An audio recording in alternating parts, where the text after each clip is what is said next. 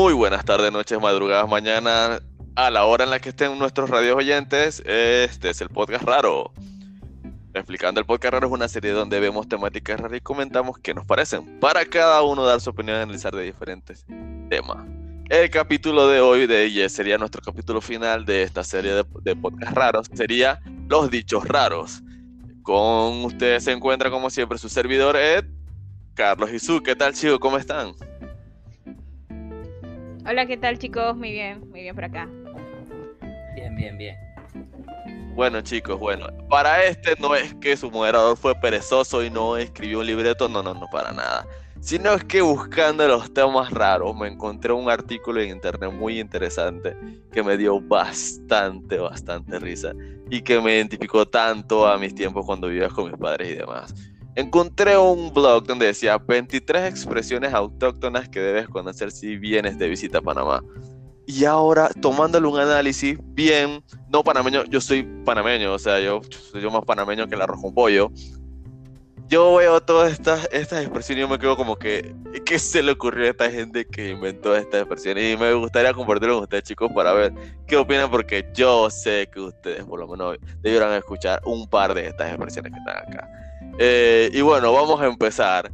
No creo que podamos revisar las 23 expresiones, pero, o sea, como siempre hemos estado en nuestras antiguas temáticas, siempre hay que opinar o algo, un punto de vista que me gustaría que ustedes aportaran en este, en este tema. Y vamos con el primero, que me dio bastante risa, porque se lo escuchaba bastante con mi mamá cuando nos estaba regañando a mí y a mis hermanos, que decía coger los mangos bajitos.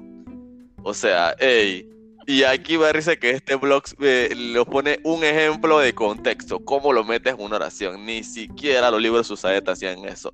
Y va, hey pelado, ponte a estudiar que estás cogiendo los mangos bajitos. Yo siempre, yo cuando yo escuchaba eso, mi mamá, y, y a ver que amenazaba a mi hermano, no me estén agarrando los mangos bajitos. Yo me quedé, pero ¿qué tiene los mangos bajitos? ¿Qué tiene que ver? ¿Qué, qué significa los mangos bajitos y todo lo demás? Viendo, o sea, viendo lo de, lo de lo que inclusive aquí lo explican, coger los mangos es como hacer las cosas con el mínimo esfuerzo, ¿me entiendes? O sea, lo más fácil posible.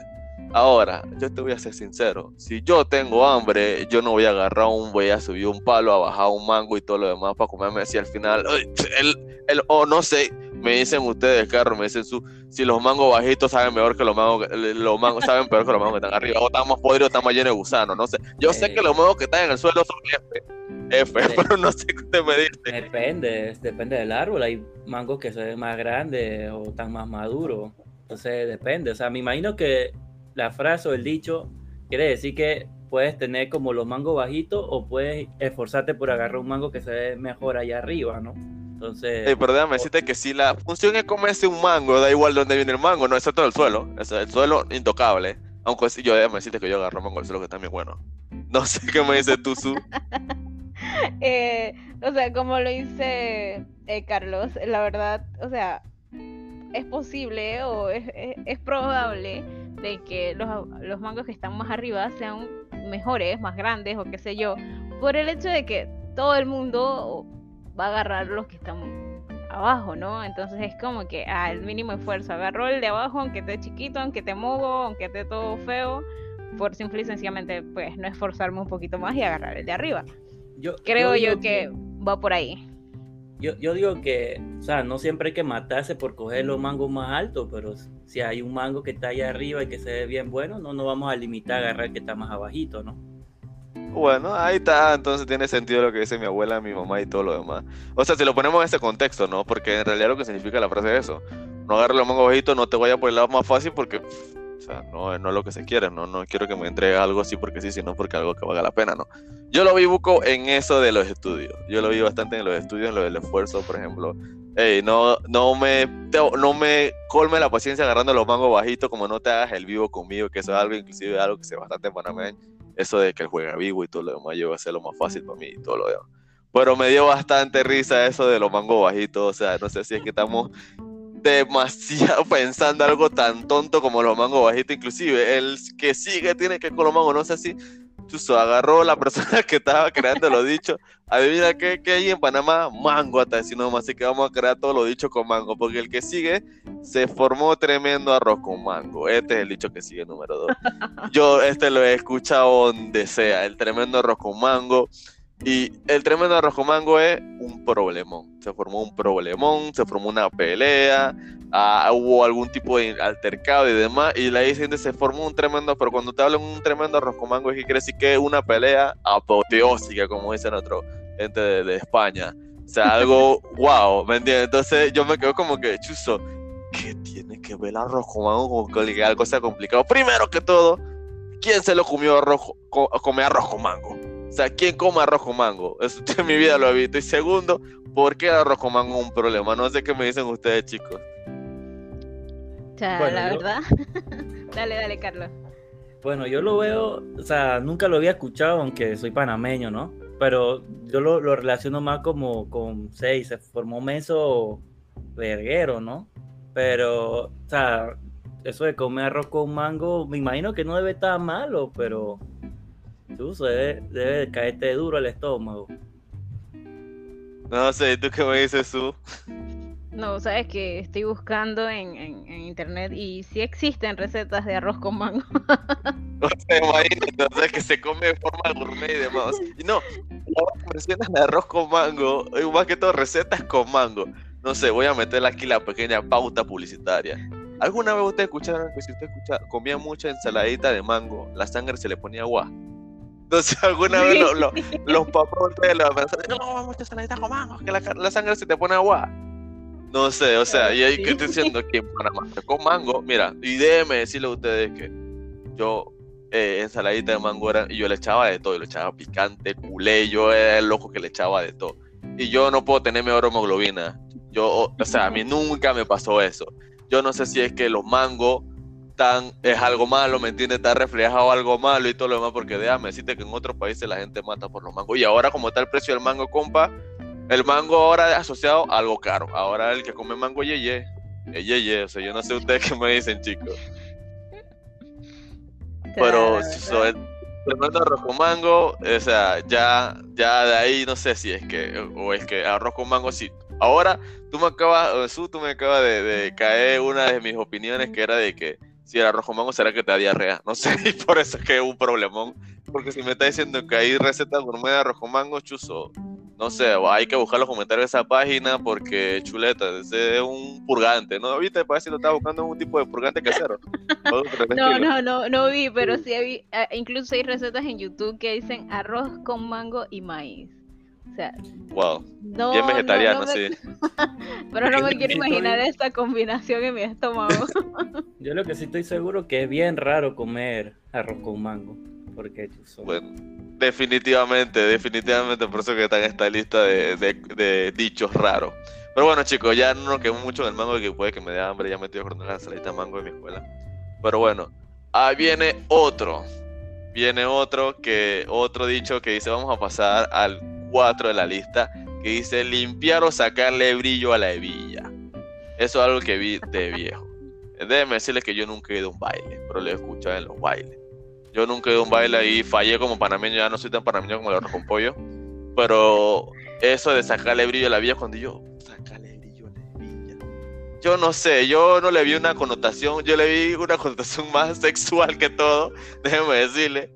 Pero cuando me explicaron de qué era sacarle brillo a la villa, que for real, o sea, sacarle brillo a la villa es que bailar pegadito, bailar un solo mosaico, como dicen. Y cuando sea, cuando uno está en el, en el rochín, como dicen así, o sea, porque más que todo se le, se le, se le asocia al típico, ¿me entiendes? O sea, en el, en, el roce y todo lo demás, se dice que entonces lo que está, está expuliendo la hebilla del, del pantalón del hombre, pues me entiendes, o sea, está sacando el brillo a la hebilla yo me quedé yo y que, ¿en serio? Eso es lo que significa sacarle brillo a la villa. No sé ustedes que dirán, quizás ustedes tuvieron un pensamiento si lo escucharon o lo han escuchado anteriormente. No sé qué me dices tú, Carlos. Tú no tuviste un pensamiento tan allá como yo. Yo, creo que, que, coincido. El primer pensamiento fue así, más o menos algo sexual, porque, bueno, está como abstracto ese pensamiento. Pero ahora que, como, como lo dices, ¿no? De que ahora hace todo sentido y todo cuadra. No sé, Susi, tú, yo me imagino que Susi ha ido a los bailes. Su es la campeona de los bailes allá en Darien, no sé. Sí, sí, yo sí he ido a bailes y la verdad sí crecí con ese, con ese dicho, literalmente siempre, o sea, lo, lo conozco y ya sabía, sabía de qué era realmente. Pues. Bueno, ahora mi pregunta es, ¿miento yo si te digo que se asocia con el típico o con todo? No, siempre ha sido con el típico, siempre. Es que, mira, lo que yo he escuchado es porque yo sé que el típico cuando tú tienes tu pareja es pegado. El típico que no es pegado es mogollón. Ya ese ahí se empieza, o sea, segunda murga y todo. Y por eso es que, o sea, no es lo mismo, no, bueno, aunque está el reggaetón también, el, el reggaetón también se cabrillo de villa, pero bueno, como es un dicho bien panameño, aquí en panameño es el típico. Ya vete por otro lado, vete para allá, no sé, en, nuestros, nuestros vecinos de Colombia con el vallenato que he dicho tendrán, no sé, allá, pero es lo que vi del, del de la Villa, me quedé como que, es, o sea, ¿a quién se le ocurrió esa la primera vez? O sea, antes que se, se, se, se, inventara la correa, ¿qué dicho se tenía? Antes que se inventara la villa, ¿entiendes qué dicho se tenía? Pero, no sé, es algo que me dio ¿Hace cuánto, o sea, o sea, nada más hay que buscar eh, hace cuánto existe la villa, o sea, súper antiguo, súper viejo. No creo que, no creo que antes de eso hubiese otro dicho. Bueno, vamos a ver cuál fue más viejo, o la creación de la villa o la creación del, típico aquí en Panamá. Y ahí, ahí vemos, ahí vamos asociando desde ya. Yo creo que este podcast, en vez de llamarle podcast, un podcast de sobrepensar las cosas. Pero bueno, vamos a pasar al que sigue. El que sigue dice que estás como el Kool-Aid. Primero que todo, para nuestros radioescuchas, el Kool-Aid, que es el Kool-Aid, es una bebida. Si te he escuchado el Tang, el suco y demás, es una bebida roja eh, que uno con agua le es como un tipo de colorante, ¿no? Que uno le echa a, un tipo de, al agua normal, le echa hielo y es como si estuvieras tomando una soda, pero una, una soda bien, o sea, no sin marca y demás, bien inclusive barata. Entonces es el famoso Kool-Aid. Nada más que aquí en Panamá le llaman Kool-Aid, ¿no? Entonces cuando le dice que estás como el Kool-Aid, la expresión quiere decir que porque fiesta panameña que no tiene chicha, no es fiesta. Ahora el flow de la soda, ¿no? Porque tú sabes, ahora estamos bien gringuinizados, soda por todos lados. Pero antes era la chicha. La chicha, que la chicha es la bebida, o sea, una bebida con sabor que uno bebe y todo lo demás. Entonces, cuando le dice, estás como el culé es porque estás en todas las fiestas, en todos los lugares. ¿Por qué? El culé está en todas las fiestas. No sé, o también una variante que escuché por ahí es que estás como el chihui. El chihui, para lo que nuestra red escucha, que nos escuchan el chihui, el famoso, lo uno conoce como los chetos, los doritos y demás, es el famoso chihui en Panamá. Así le llaman, todo eso le llaman el chihui. No sé qué ustedes han escuchado de esos chicos, Carlos, si has escuchado ese dicho de estás como el culé anteriormente. O sea, la verdad que no, pero sí me imagino, o sea, cuando lo leí por primera vez sí interpreté que tiene que estar en todos lados, igual que lo de lo del estás como el chihui. Y como tú dices, ahora es soda, pero todavía me lo dicen y yo lo entiendo así a, a primera a primer pensamiento, ¿no? Así que es un dicho que sí, en mi vida siempre lo he estado escuchando así frecuentemente, ¿no?